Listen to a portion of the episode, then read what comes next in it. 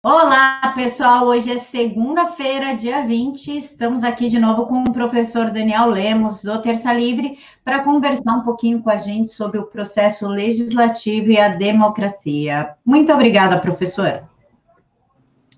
Tudo bem, Camila? Tudo bem, os seus seguidores, os seus aquelas pessoas que não desistem do Brasil e estão sempre ao seu lado em outros canais aí.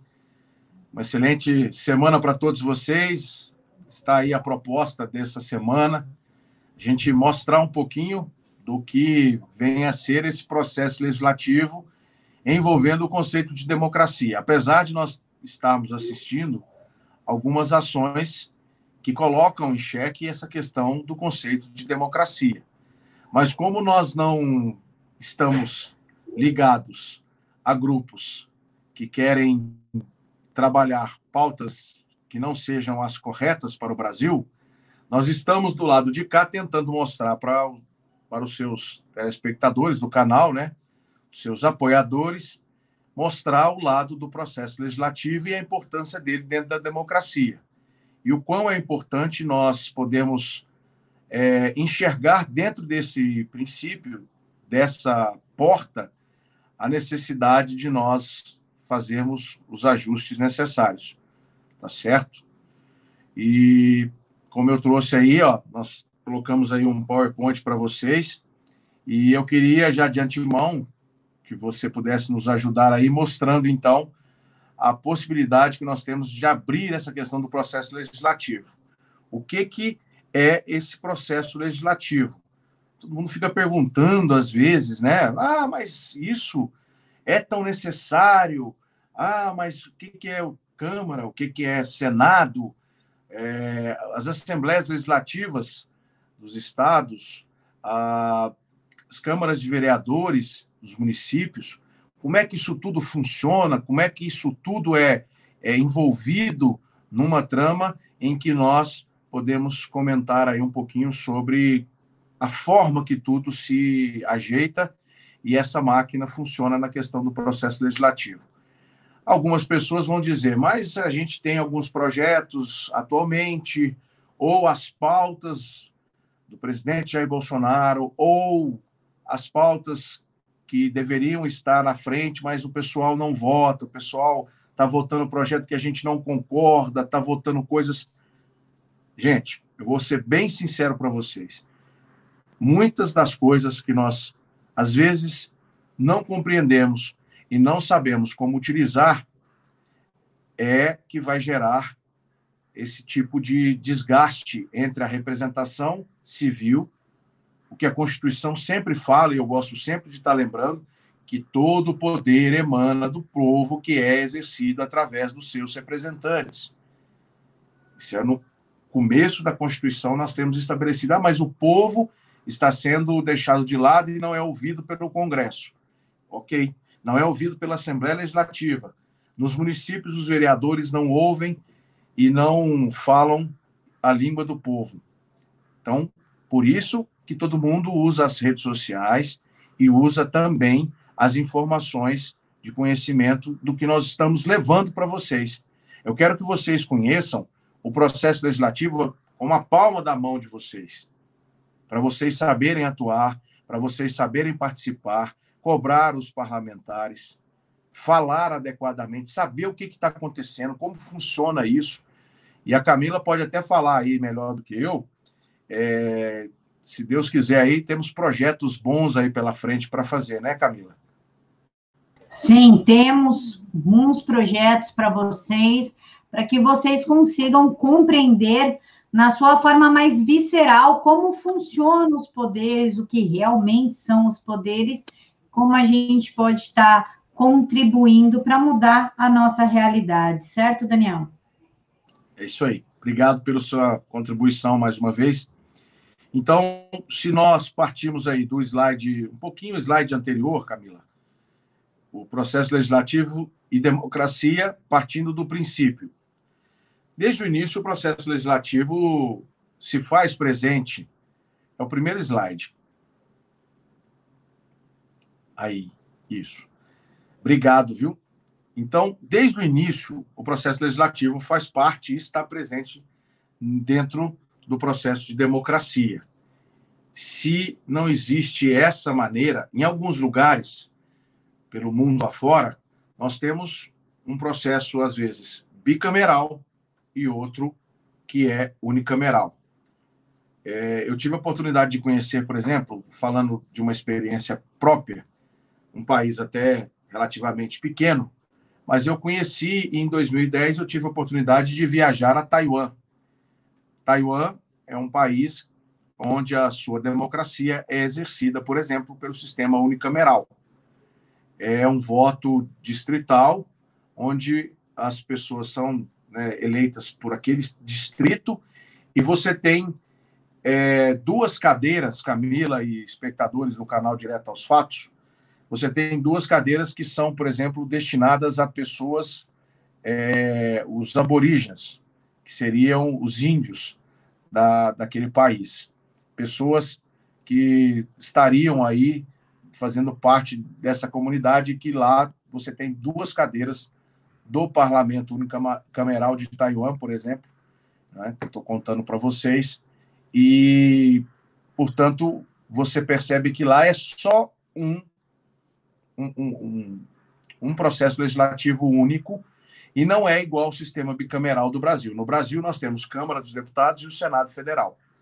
E ainda temos o Congresso Nacional, que é chamado é, a se reunir para alguns fatos específicos, para votações de projetos de lei de, do Congresso Nacional, os PLNs, uh, decidir sobre os vetos é, feitos pelo presidente da República aos projetos, para se reunir em comissões mistas, por exemplo, e também em reuniões de sessão solene, quando, por exemplo, é votada uma proposta de emenda à Constituição.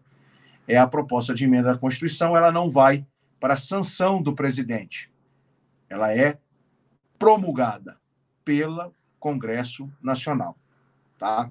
Então, esse processo legislativo na democracia ganha legitimidade e repercute a sua boa técnica e essa finalidade que ele tem quando ele consegue gerar, de fato, uma norma jurídica.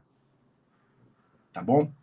E a gente não pode também levar em deixar de colocar fora do, do baralho, né? O potencial que ele tem de transformar essas normas jurídicas em fatos que podem ser, com o tempo, aperfeiçoados. Tá bom? Então, é onde você, cidadão brasileiro, né, o pagador de impostos, vai precisar conhecer esse processo e tentar entender aonde você está colocado, inserido dentro dele.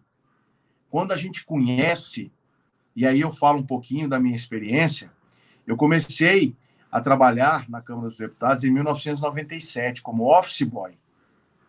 E lá eu comecei, fiquei um período fora, retornei em 2003 e por lá eu estou até os dias de hoje, graças a Deus. Então eu aprendi muito sobre o processo legislativo, sobre como ajudar as boas propostas, como ajudar os deputados é, que eu conheço, que eu trabalhei, hoje que eu trabalho dentro de uma liderança de um partido. Então eu fui desenvolvendo isso ao longo do tempo para justamente poder estar hoje no, nos canais, né, lá no Terça Livre, às segundas-feiras de manhã, aqui com vocês, todas as segundas-feiras à tarde, no Leitura da Semana no canal do Roveran, com as meninas à direita, com a Liz Macedo e com a Nath também, comentando um pouquinho dessa questão do processo legislativo e esclarecendo algumas coisas para vocês. Então, é muito importante, dentro desse, a gente sempre fala disso, o jogo de xadrez, o cenário político, saber aonde o cidadão está inserido nesse processo é, legislativo. Pode passar, Camila? O que é o processo legislativo, então? O processo legislativo constitui o conjunto de atos pré-ordenados à elaboração da lei, proporcionando um debate público que deveria ser o mais amplo possível acerca da matéria a ser legislada. Por exemplo, nós temos atualmente o processo do PL. Né? Tem muitas pessoas que às vezes falam APL. Eu vou deixar aqui um puxãozinho de orelha, de orelha, para que essas pessoas possam se lembrar. É o PL, é o projeto de lei. Então, vocês aí que estão aí podem já deixar essa, essa situação já guardada na sua cabeça aí, tá certo? E o sistema é igual eu falei, ele é bicameral. Em alguns momentos, vindo do executivo ou vindo do judiciário, porque eles também podem apresentar é, projetos de lei, assim, no judiciário, para questão de revisão de carreira, de aumento, essas coisas todas, ou alguma coisa pertinente à prerrogativa do Supremo Tribunal Federal ou do STJ, ou da, da Justiça no geral, pode apresentar projetos e eles sempre vão começar na Câmara dos Deputados, assim como também os projetos do Executivo e a medida provisória. Embora você tenha hoje para medida provisória uma comissão mista de deputados e senadores que deveria se reunir antes, não está se reunindo agora, e foi mudado um pouco a tramitação das medidas provisórias por causa da questão da pandemia, e uma vez que as sessões estão sendo realizadas de forma remota. Então, é, mudou um pouquinho essa questão e as medidas provisórias têm sido colocadas é, diretamente pelos seus relatores, os relatórios são lidos diretamente no plenário da Câmara, começando assim a sua tramitação. No processo legislativo, podem ser originadas normas de vários tipos. Como vocês estão vendo aí no slide, você tem as emendas à Constituição, as propostas de emendas à Constituição, os projetos de lei complementares, os projetos de leis ordinários, né, ordinárias, a questão das leis delegadas, que era um costume muito antigo da Constituição, mas hoje isso está é, tá praticamente em desuso dentro da questão do arcabouço é, do processo legislativo e também da questão das leis. As medidas provisórias, que depois, quando elas são alteradas, você tem um projeto de lei de conversão, que converte aquela medida provisória em um projeto de lei e que vai à frente na votação na Câmara e vai também à frente para o Senado. E se acontecer, por exemplo, alguma coisa de alteração no Senado, retorna para a Câmara para depois ir para a sanção ou veto do presidente da República. Os decretos legislativos e os projetos de resoluções que fazem as resoluções, tanto no Congresso Nacional quanto na Câmara dos Deputados e também no Senado. Esses, é, é, esses projetos de resoluções são é, matérias específicas do poder, nesse caso, do poder legislativo. E os projetos de decretos legislativos eles são, às vezes, apresentados, como vocês podem é, perceber, e eu vou falar, a questão de apresentar, às vezes, projetos de decretos legislativos para fazer tramitar um processo de concessão de rádio e TV. É assim que funciona hoje concessão de rádio e TV. Passa pelo Congresso após ser enviado pelo Executivo para que possa ser votado. É votado na Comissão de Ciência e Tecnologia, depois passa pela Comissão de de, de Constituição e Justiça e assim tramita de uma forma mais tranquila, não precisando ir a plenário. Você também tem, às vezes, é, projetos de decretos legislativos que são colocados pelos parlamentares para assustar uma norma ou ato administrativo do Poder Executivo. Como nós vimos recentemente, sempre estão tentando lá o decreto é, que o presidente mexeu na questão das armas, que era uma das pautas que ele se elegeu, muitos apresentaram, da esquerda, lógico, apresentaram o projeto de decreto legislativo para assustar esse, essas alterações que aconteceram no decreto que tratava do posse, da posse, do porte de armas, né, e do registro.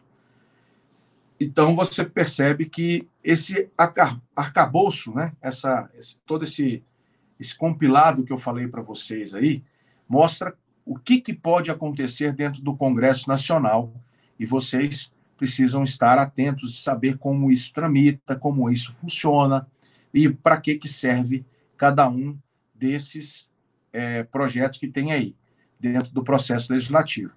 Por isso que a Camila falou para vocês que em breve nós teremos algumas novidades bem legais aí que nós vamos estar falando tanto no canal Direto aos Fatos, como talvez nós vamos estar soltando aí cursos, algumas coisas para poder vocês participarem conosco e poderem estar cada vez mais preparados. Alguns podem estar se preparando para serem candidatos, né? Outros talvez para conhecer e ajudar a cobrar e saber como as coisas podem funcionar dentro da Câmara, dentro do Senado, dentro do Congresso Nacional, para vocês ajudarem a somar nas questões das pautas que estão sendo votadas. Às vezes você vai concordar e às vezes você não vai concordar. E o jogo do processo legislativo, assim como também pautado pela Constituição Federal, ele passa pelo jogo entre dentro da democracia, né? Porque nós estamos falando do processo legislativo e democracia, onde a maioria tem que se organizar e uma vez organizada pode então fazer valer o seu direito sobre a minoria. Não é fazer uma, uma pisar, né? Ou atacar ou fazer alguma coisa nesse sentido de criar empecilhos. Mas a minoria pode tentar. Muitas vezes eles fazem uma obstrução ferrenha dentro do plenário da Câmara, às vezes dentro do plenário do Senado, dentro do plenário do Congresso Nacional, para não permitir que alguma matéria seja votada. E assim também a maioria, quando não quer que nenhuma matéria que eles não estão afeitos, que não concordam também, eles vão lá e apresentam requerimentos, por exemplo, requerimento de retirada de pauta e aprovam o requerimento de retirada de pauta. Tem sempre essa questão dentro do processo legislativo do jogo da política. Você ter a maioria para aprovar determinadas matérias dentro de uma pauta. E aí muitas vezes a gente pode pensar assim, né? Mas hoje o presidente, o governo do presidente Jair Bolsonaro, ele não tem uma base organizada. Ele não tem uma base organizada porque ele não enfrentou o sistema no sentido de fazer se aliar ao sistema. Não quer dizer que eu não estou dizendo que enfrentou no sentido de entrar em conflito. Ele não passou a participar, melhor dizendo, do sistema. E muitas vezes isso custa caro para algumas questões. E também a equipe econômica, como eu falei no domingo, é, desculpa, na segunda passada, sobre a aula que nós falamos sobre a questão do processo legislativo e as questões do Paulo Guedes, por exemplo, nós vimos lá que eu falei das emendas impositivas. Hoje, o governo federal ele trabalha com essa possibilidade de fazer a emenda positiva. Ele está querendo rever o pacto federativo para justamente o governo não ter que ficar interferindo para poder ter que aprovar as, os projetos. É um governo do presidente Jair Bolsonaro, dos seus ministros, que deixou o Congresso funcionar da forma que ele sempre deveria ter funcionado. Não é com emendas, com coisas ilícitas para poder forçar o, o parlamento a se manifestar sobre determinada matéria. Não. Cada qual é igual a Constituição fala: os três poderes são distintos e harmônicos. Ele vai lá e apresenta uma medida provisória, apresenta um projeto de lei, apresenta uma proposta de emenda à Constituição e assim como os parlamentares também têm prerrogativas de apresentação de projetos e também podem fazer parte desse processo legislativo. Então, seguindo para o próximo slide, o processo legislativo ele ocorre dentro do sistema que eu já falei, bicameral, Câmara dos Deputados e Senado, obedecendo os critérios dispostos na Constituição e nos regimentos internos de cada casa e legislação pertinente. Por exemplo, você tem uma lei complementar que trata da questão da legística, aquela lei que precisa ser aprovada tendo um compêndio correto desde a sua é, é, do seu início, né, até o final. Você não pode também ter matérias estranhas, então tem uma lei complementar que trata especificamente dessa legislação sobre como os parlamentares devem apresentar, a questão da boa técnica legislativa, eh, para saber se, se é um processo constitucional. Né? Então, a, a casa vai trabalhar dentro do sistema bicameral dessa forma. O processo legislativo, e aí faço uma ressalva, né? atenção, o processo legislativo não tem nada a ver com ativismo judicial. Por que, que eu estou falando isso? Porque muitas das vezes nós vimos acontecer interferências também do Poder Judiciário dentro do Poder Legislativo. Hoje nós assistimos muitas, é, é, muitas interferências, infelizmente, do Poder Supremo, do Judiciário, interferindo nas medidas e colocando freios que não deveriam nas, nos atos do Poder Executivo.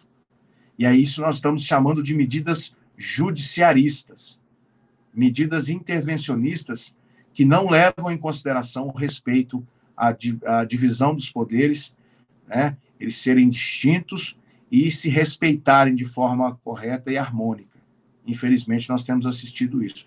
Mas também já houve interferências, inclusive extensões de interpretações dentro do Poder Supremo, do Judiciário no Brasil, como, por exemplo, na lei que estendeu a interpretação do artigo 226 da Constituição, aonde lá, se você pegar o artigo aí da Constituição 226 e você vai ler como é estabelecido o casamento, casamento civil entre homem e mulher, teve aquele voto do ministro Aires Brito e a corte decidiu e estendeu também para os homossexuais. Não foi aprovado nenhuma legislação como a Constituição pede que seja. Mas nunca foi porque o Congresso, igual eles falam, existe a omissão do Congresso. Não.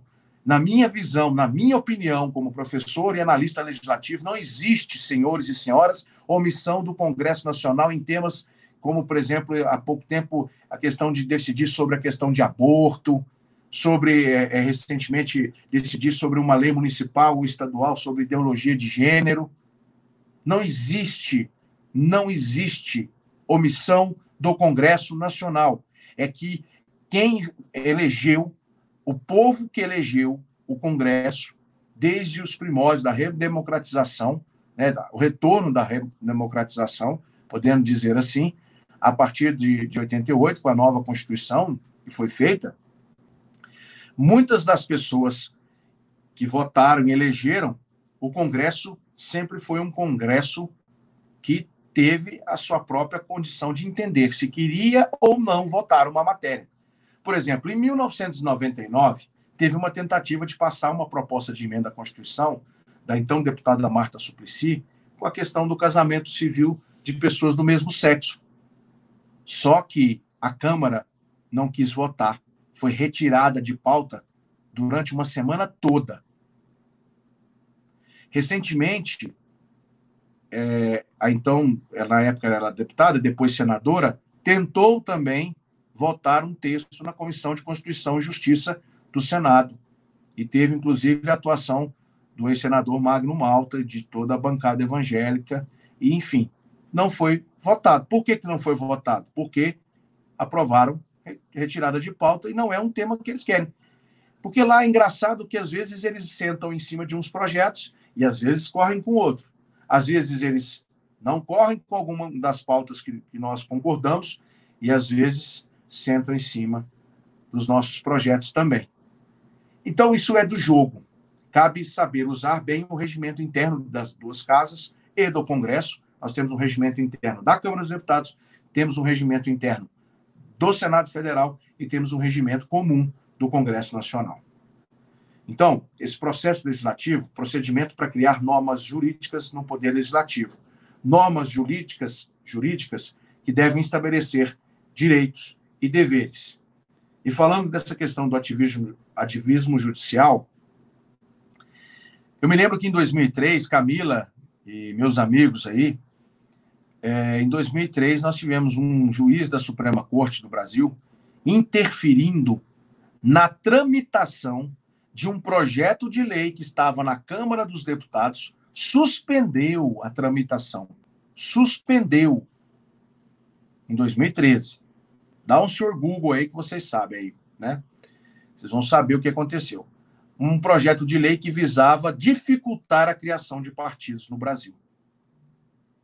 Ele foi provocado por um senador de um partido de esquerda, e aí ele suspendeu por um bom tempo, até que a Câmara se explicasse sobre esse projeto, se estaria ferindo ou não cláusulas de organização né, constitucional, de partidos, de livre manifestação, de livre iniciativa, de, de, de organização de pessoas, né, se isso não estaria indo, que seria chamado por ele como estaria indo como, como contra a questão da de não permitir que partidos, a minoria se organizasse.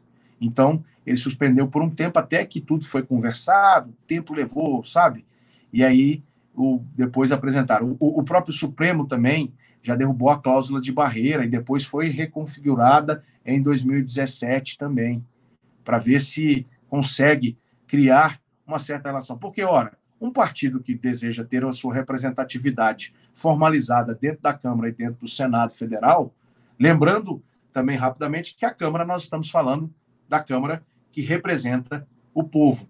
O Senado, ele representa os estados.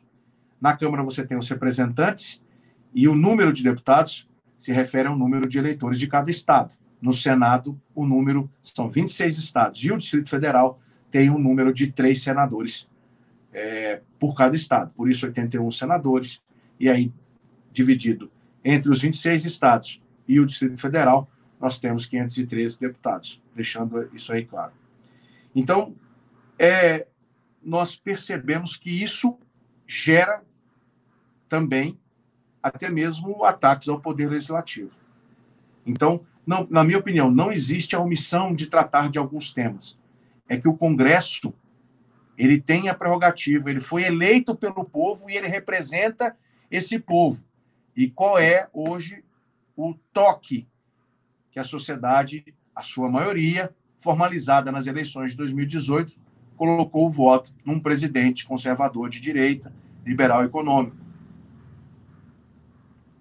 Portanto, quando você percebe é, várias interferências, várias é, é, é, é, cutucadas de um lado e de outro, infelizmente, aí aí nós estamos vendo o desrespeito que cada né, pessoa que pratica isso e usando-se de um poder, às vezes, pode estar ferindo de morte o conceito verdadeiro de democracia. Tá?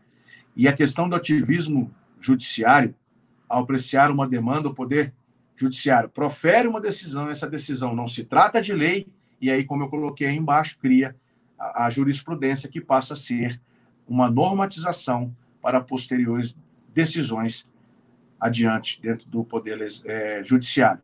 Ou seja, não contou, e na maioria das vezes eles falam, nós vamos interpretar, nós vamos fazer aqui o ajuste da Constituição, já que o Congresso é omisso e não votou nada pertinente sobre o tema. Mas eu repito, na minha opinião, não é que o Congresso seja omisso. O Congresso está eleito, ele tem as suas posições ideológicas estabelecidas. E, na sua maioria, ele está aferido contra alguns temas que a minoria deseja, às vezes, né, por essa questão de empurrar goela abaixo. E isso não é correto. É uma militância que tenta empurrar a maioria as suas pautas. Às vezes conta com a anuência da, dos presidentes das casas legislativas, infelizmente. Mas, se fosse para se manter dentro desse princípio, nós teríamos aí que respeitar a decisão ou não do Congresso Nacional. Seria ele o único que poderia modificar, por exemplo, esses exemplos que eu citei aí atrás, aí alguns que eu já citei.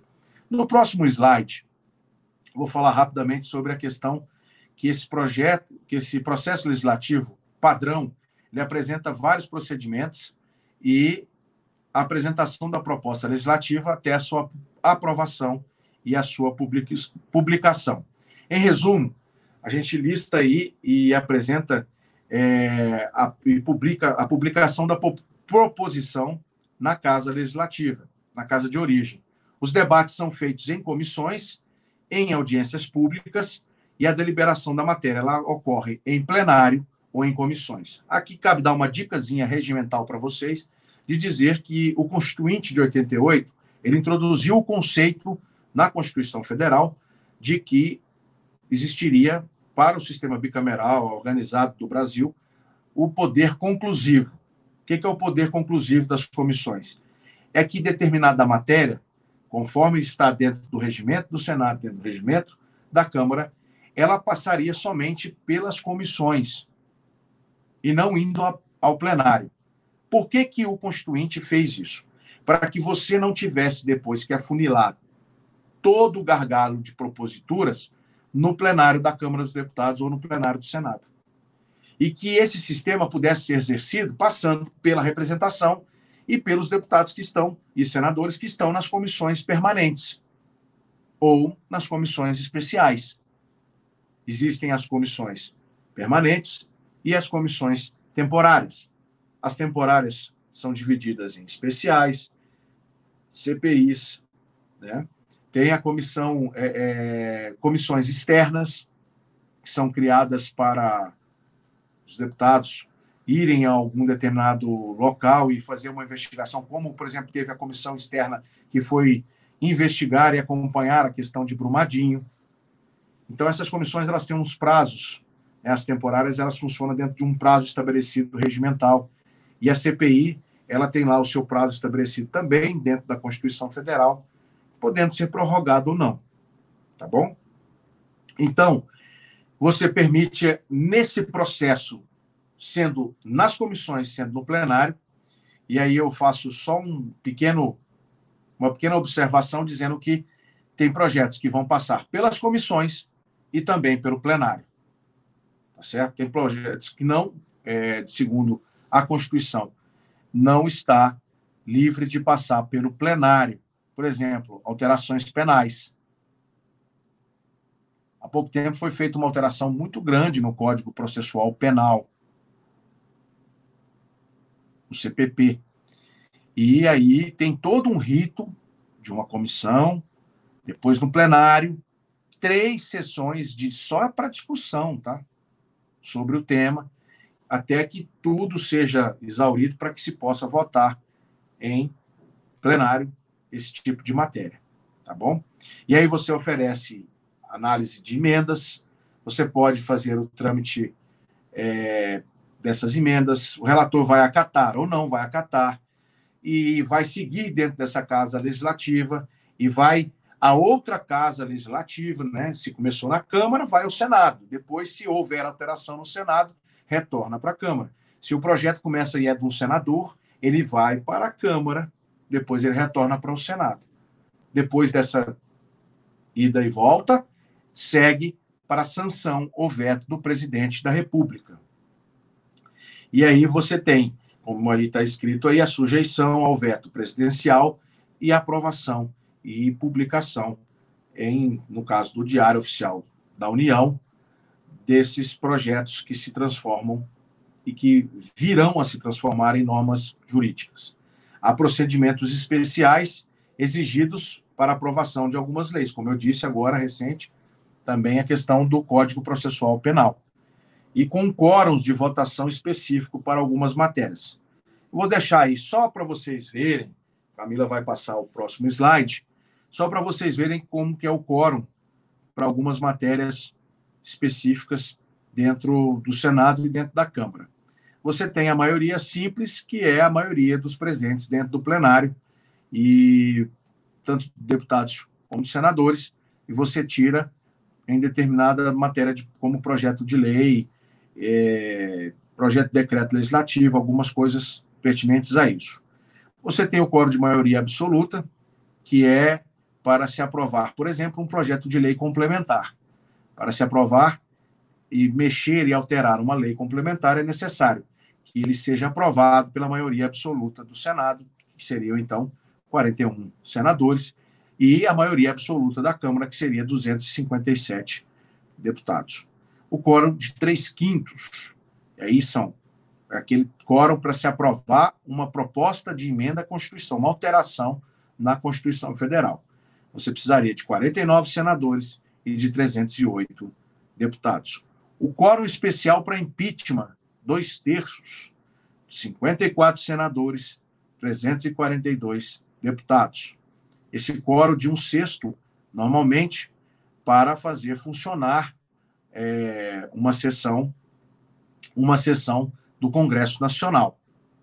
Esse quórum de um décimo é o quórum necessário para que um partido se unindo a outro, possa, por exemplo, fazer uma verificação de votação, o que nós chamamos de votação nominal.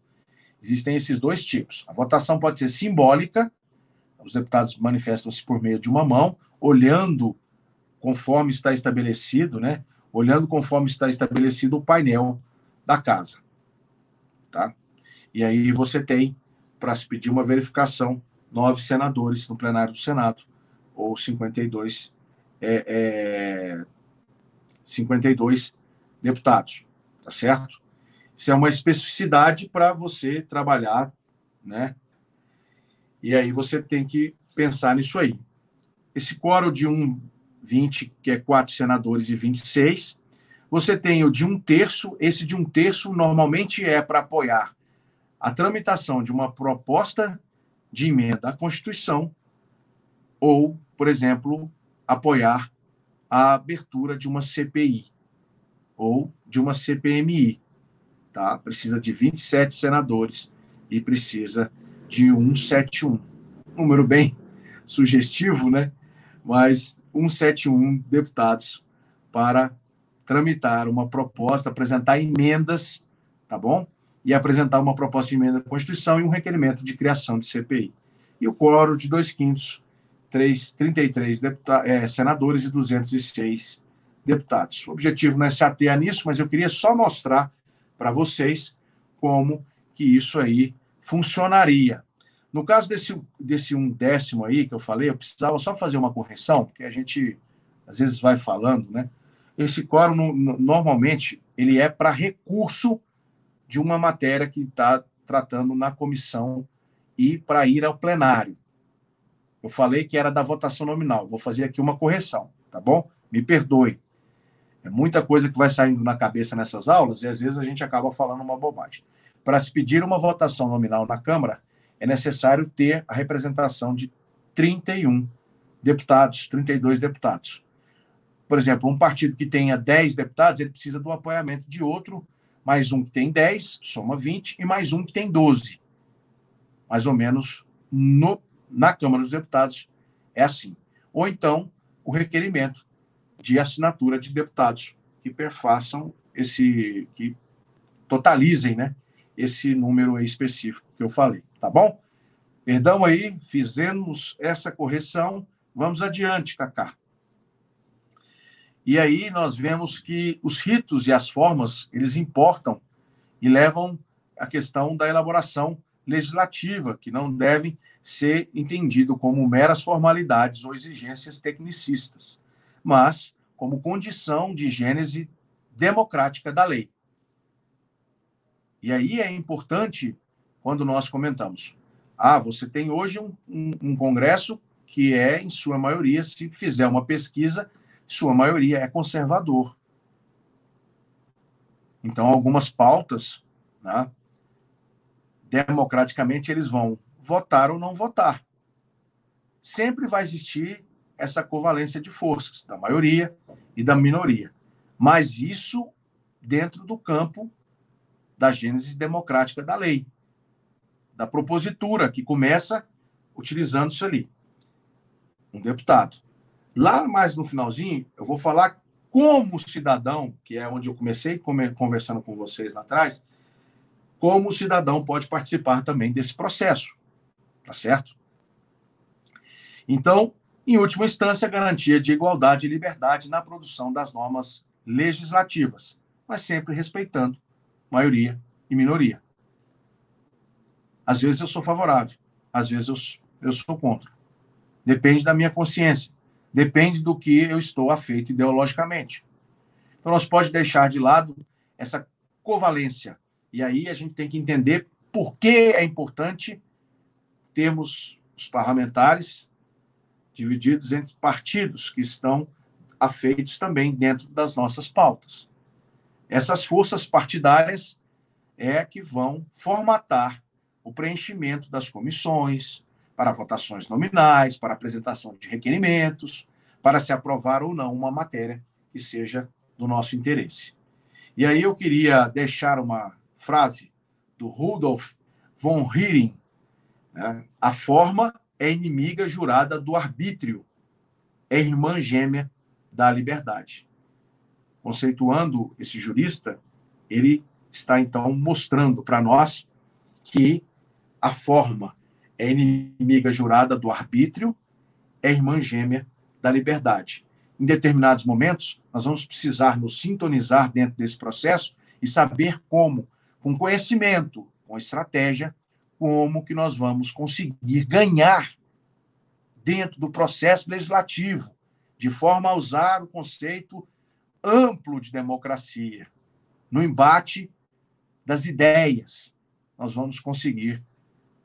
Por exemplo, já que aconteceu uma eleição de um presidente conservador, né, eu estava até vendo uma entrevista é, do ministro Paulo Guedes é, esses dias a um canal, e eu estava percebendo e ele falando que depois de muitos anos se elegeu um, um presidente de direita, conservador e liberal econômico.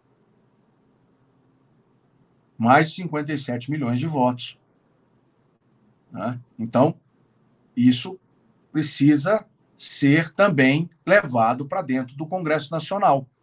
Eu falo sempre isso no Terça Livre, em todos os canais que eu sou convidado a dar uma palavra ou participar de uma live, eu estou sempre explicando isso e mostrando a necessidade de nós conhecermos o sistema e podermos, através dos votos, preparar para 2022 e fazer uma alteração e colocar mais pessoas afeitas às pautas que nós queremos e que nós defendemos. É assim no campo democrático, no voto. Né? Também dentro do plenário, tanto do Senado e da Câmara, também é assim. É através do voto.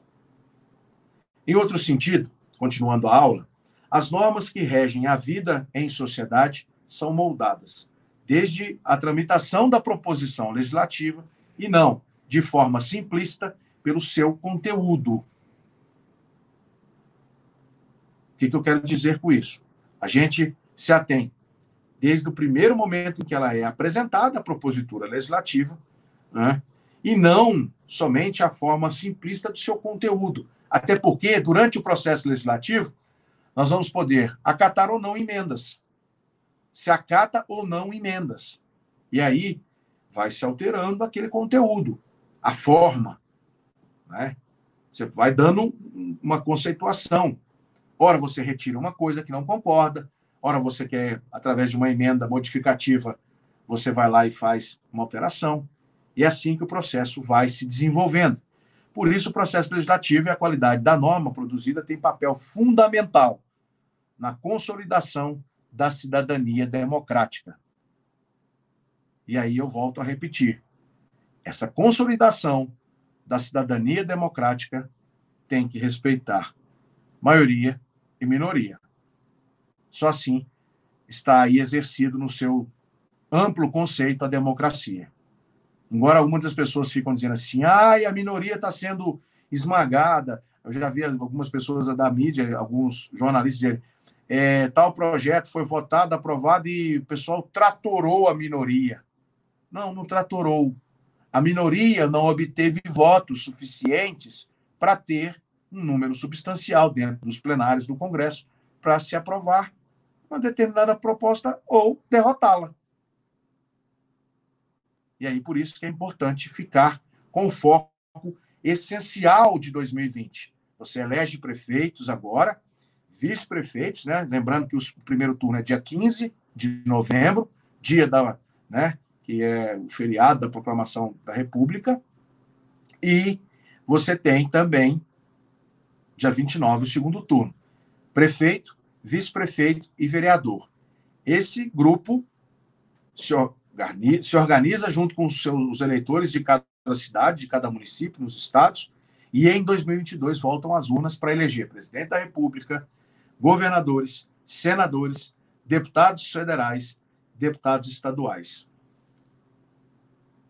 É muito importante, então, você olhar com muita tranquilidade e com consciência quem você vai eleger nessas eleições de 2020, para refletir lá na frente uma mudança conceitual para as nossas pautas de direita e conservadora, nós precisamos ter pessoas mais preparadas para ou serem candidatos ou receberem a bênção através do voto e do apoio popular legítimo durante o período de eleição. Tá certo? Próximo slide. Eu queria rapidamente falar dessa questão de democracia representativa, democracia constitucional e democracia deliberativa. Então, você tem a democracia representativa quase sempre se sobrepõe às outras no entendimento do homem médio, pois encerra a ideia tradicional de representação diretamente relacionada ao que eu falei, ao voto. A democracia constitucional é a dimensão jurídica da democracia. É o arcabouço, o compêndio do jurídico, né?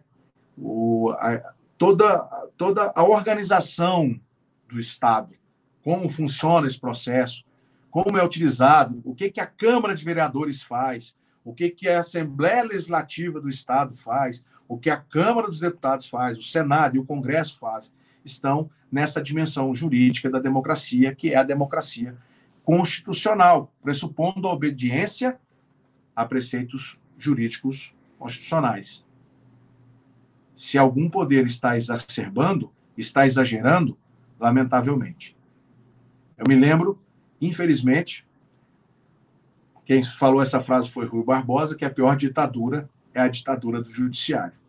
E quando esse não está caminhando dentro do respeito dessas normas e está exagerando, e aí é o povo, que aí eu penso também, é a minha opinião, não é a opinião da Camila, não é a opinião disso aqui, mas é a opinião, porque pela Constituição, a Constituição Federal, que todos juram defender, que todos respeitam, deveriam respeitar, é aquela que diz que supremo deve ser o povo.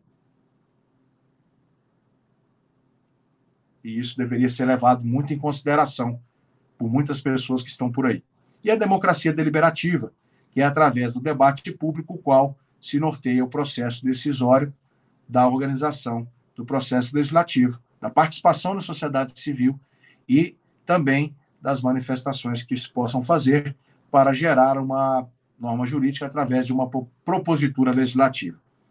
Presentes esses três aspectos, nós podemos falar que existe, então, a legitimação democrática. Se ganhou, se perdeu no voto, foi votado, foi em plenário, né? Então, tem que se, ser respeitado isso. Olhando para o próximo slide, tem aí uma questão específica, né? Que eu vou deixar depois, até a Camila pode colocar, a gente pode até divulgar isso aí ou mais para frente. Não queria muito me ater e falar desses slides, porque eu já deixei um, um um campo aí, mas a democracia representativa de acordo com o nosso sistema. O poder político, embora tendo como titular o povo, deve ser exercido indiretamente por meio de representantes eleitos, ou diretamente nos termos previstos da Constituição, parágrafo único, artigo 1. O voto é um instrumento por excelência da democracia representativa, viabilizando a escolha e legitimação dos representantes eleitos nos respectivos mandatos legislativos, nos mandatos, desculpe, nos mandatos eletivos, como está escrito aí para vocês, tá certo? Nisso consiste a grande responsabilidade do cidadão em escolher os seus candidatos. Se alguma coisa não vai, não vai bem dentro da Câmara, das Assembleias Legislativas, dentro da Câmara de Vereadores, dentro da Câmara dos Deputados, dentro do Senado, muitos podem estar ou foram eleitos e aí eu me lembro de uma célebre frase que dizia o seguinte: não é o seu voto que torna um político ladrão, mas o seu voto pode tornar um ladrão em político. Então reflita bem nisso. Você tem nas suas mãos a chave para eleger candidatos que estejam né, que possam representar vocês nas decisões coletivamente vinculantes expressas em normas jurídicas elaboradas e aprovadas. Nesse ponto, e aí a gente volta a, a comentar, né, a questão de você perceber a importância dessa representação nas casas legislativas e você tem, como eu disse, as correntes político-ideológicas presentes na sociedade, e essa representatividade, quando ela alcança o voto para dentro das casas legislativas, e isso aumenta a responsabilidade do cidadão, não apenas a exercer a democracia representativa, mas também a democracia deliberativa. E como nós podemos esclarecer, e aí no próximo slide, Cacá, por favor, no finalzinho, já que eu comentei um pouquinho do início desse próximo slide, No finalzinho, eu mostro para vocês as importantes considerações de como o cidadão pode participar desse processo legislativo. Ele pode se utilizar a entidade, uma é, entidade da é, organização civil, né, pode participar através de uma de uma propositura, de uma utiliza-se de um, uma proposta na comissão de legislação participativa. Então, todos que estão organizados dentro de uma entidade da sociedade, dentro de uma organização né, civil, pode usar a comissão de legislação participativa para fazer uma sugestão. Isso eu acho que muitas poucas pessoas, muitas poucas pessoas sabiam disso. Mas você pode. E se ela for aprovada, a sugestão se transforma em projeto de lei de iniciativa, também considerada popular, e pode vir a tramitar, sendo um projeto de lei da Comissão de Legislação Participativa. Aqueles que sabem utilizar e trabalharem bem dentro dessa comissão e saber utilizar isso pode ajudar em muito a sociedade no geral. E você tem também as proposituras que podem ser apresentadas com apoiamento à Câmara e tramitar, como foi o caso daquelas 10 medidas contra a corrupção, cujo relator, na época, foi o ministro da Cidadania atual, deputado Onyx Lorenzoni, do Democratas. Essa propositura chegou à Câmara através daquele número de assinaturas constitucional que está lá em apoiamento no geral para tramitar e ele veio a ser, esse projeto veio a ser aprovado na Câmara dos Deputados, no Senado, foi alterado na época, voltou para a Câmara e foi a sanção. Uma participação muito importante da sociedade nessa questão. E aí, no próximo slide, democracia deliberativa, eu trago essa questão da dimensão dessa democracia para mostrar que deve se focar na ampla participação dos cidadãos no processos decisórios, efetivando a interface entre representação e representatividade. Mas aí cabe vocês conhecerem e participarem. E por isso eu, eu aceitando um convite à época, no final de setembro, do jornalista Alan Santos, do canal Terça Livre, junto com o Ítalo. Na época, o meu amigo Rafael Fontana fez essa intermediação e eu fui para o Terça Livre para falar um pouquinho às segundas-feiras da pauta da semana e dar algumas dicas regimentais para vocês para esclarecer alguns pontos.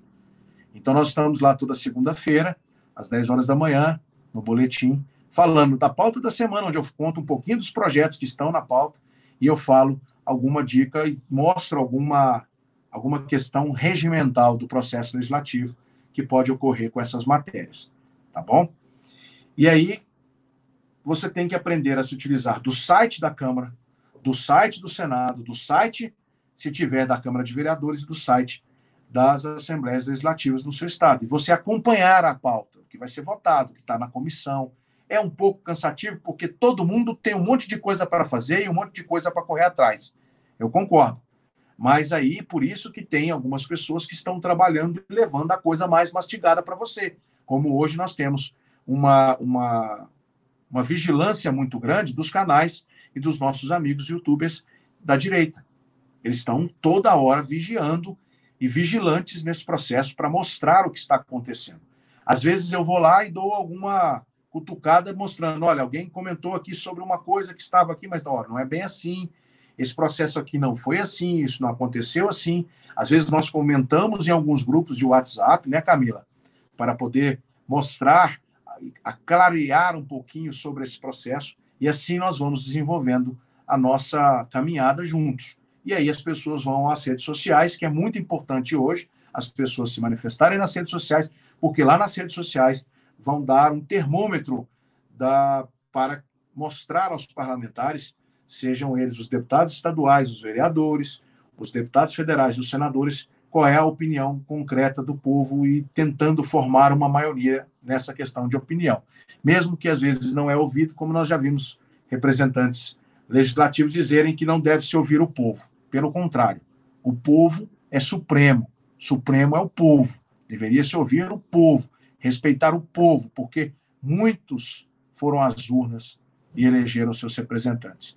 E isso é que mostra o valor da democracia e o alto custo que nós temos ao exercer o direito de voto nesse processo democrático do Brasil, tá?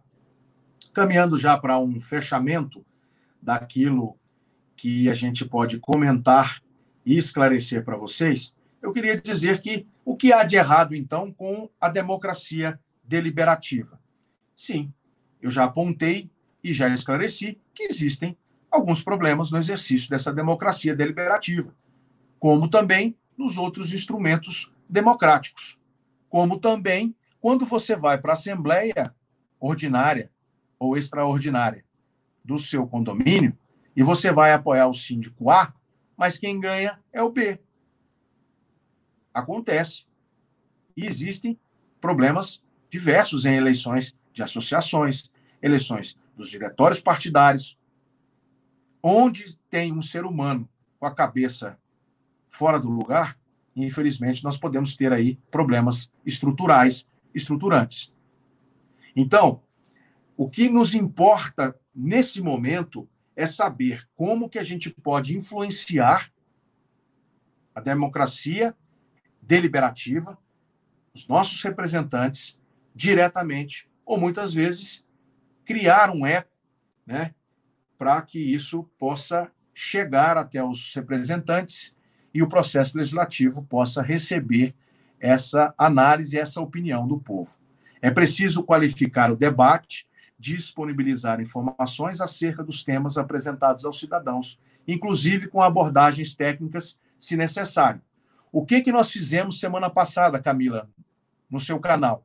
Quando nós começamos a falar do Paulo Guedes, das matérias e do processo legislativo, das matérias das proposituras que o Paulo Guedes e o, Executivo fariam ao Congresso Nacional, reforma tributária, reforma administrativa e outras tantas, e aquelas PECs do Mais Brasil, Menos Brasília, por exemplo, eu comentei para você algo muito importante da questão de você perceber que nessa situação toda você consegue, o povo consegue participar de alguma forma, pautando os parlamentares e nós falando. E nós utilizamos de um dos veículos que eu falei que é muito importante. Nós fomos, Camila, se você se lembrar bem, nós fomos para dentro do site do Senado mostrar o que cada município, o que cada estado tinha recebido com relação aos recursos atuais do Covid.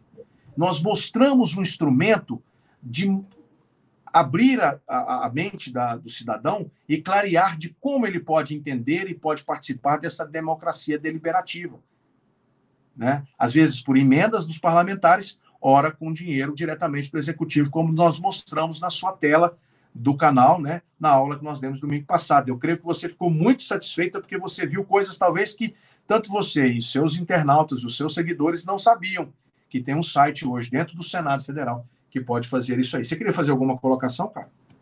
Não, só que o que a gente fez na, na segunda passada foi desmentir a grande mídia que insiste em falar que o presidente não está preocupado com a pandemia e que está segurando dinheiro, né? Não está distribuindo dinheiro para os estados, o que é uma grande mentira, porque foram ali milhões distribuídos acontece que os estados desviaram esse dinheiro e por isso hoje temos a Operação Covidão. Você tem tanto os estados como os municípios também. É possível, dentro desse site, fazendo um, um requentamento, requentando, né? Que nós comentamos, é possível você ver o dinheiro que está disponibilizado para o seu município e para os estados no combate à pandemia. Inclusive, saber de onde está partindo se ele é, às vezes, constitutivo de emendas parlamentares, se ele é do executivo e qual ministério que ele está saindo. Então, entra lá no site do Senado, fica a nossa dica aqui. Para concluir, Camila, já que nós estamos finalizando aí uma hora de, dessa aula, é preciso desenvolver uma cultura na questão do planejamento legislativo, com um olhar de médio e longo prazo sobre as propostas apresentadas, acompanhando o desenrolar desses procedimentos. Nós temos uma, uma conceituação muito imediatista. Nós somos, às vezes, seres humanos muito imediatistas. E por isso que nós estamos organizando as coisas. A direita se organizou, passou um tempo caminhando, durante quatro anos foi lá e elegeu o presidente da República. E agora ela tem que ir para dentro do Congresso Nacional, dentro do processo legislativo, conhecer as redes sociais, lutar para não ser censurado, para ter direito à opinião. Esse é o processo dessa luta constante que nós temos que ter. E aí nós precisamos entender, muitas vezes, essa questão de acompanhar e desenrolar quando tem uma pauta do governo e quando tem uma pauta do Congresso. Quando elas se juntam, como é possível fazer coisas positivas usando o poder executivo e o poder legislativo também. O processo legislativo todo se passa entremeado por laços políticos e votações em verdadeira disputa por maioria de votos, sem que o cidadão se dê conta de que é de que más alianças políticas podem prejudicar as boas propostas legislativas. E aonde você pode mudar isso? Por meio do voto. Então, aqueles que sempre pensam, ah, eu vou anular o meu voto, eu vou votar em branco.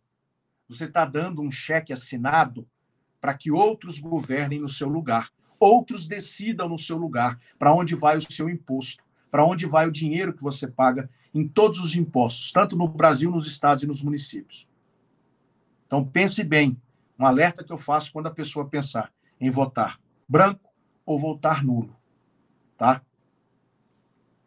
Não há coincidência, coincidência, aliás, desculpa, não há consciência acerca de todas as possibilidades de mobilização política dentro do exercício da democracia real.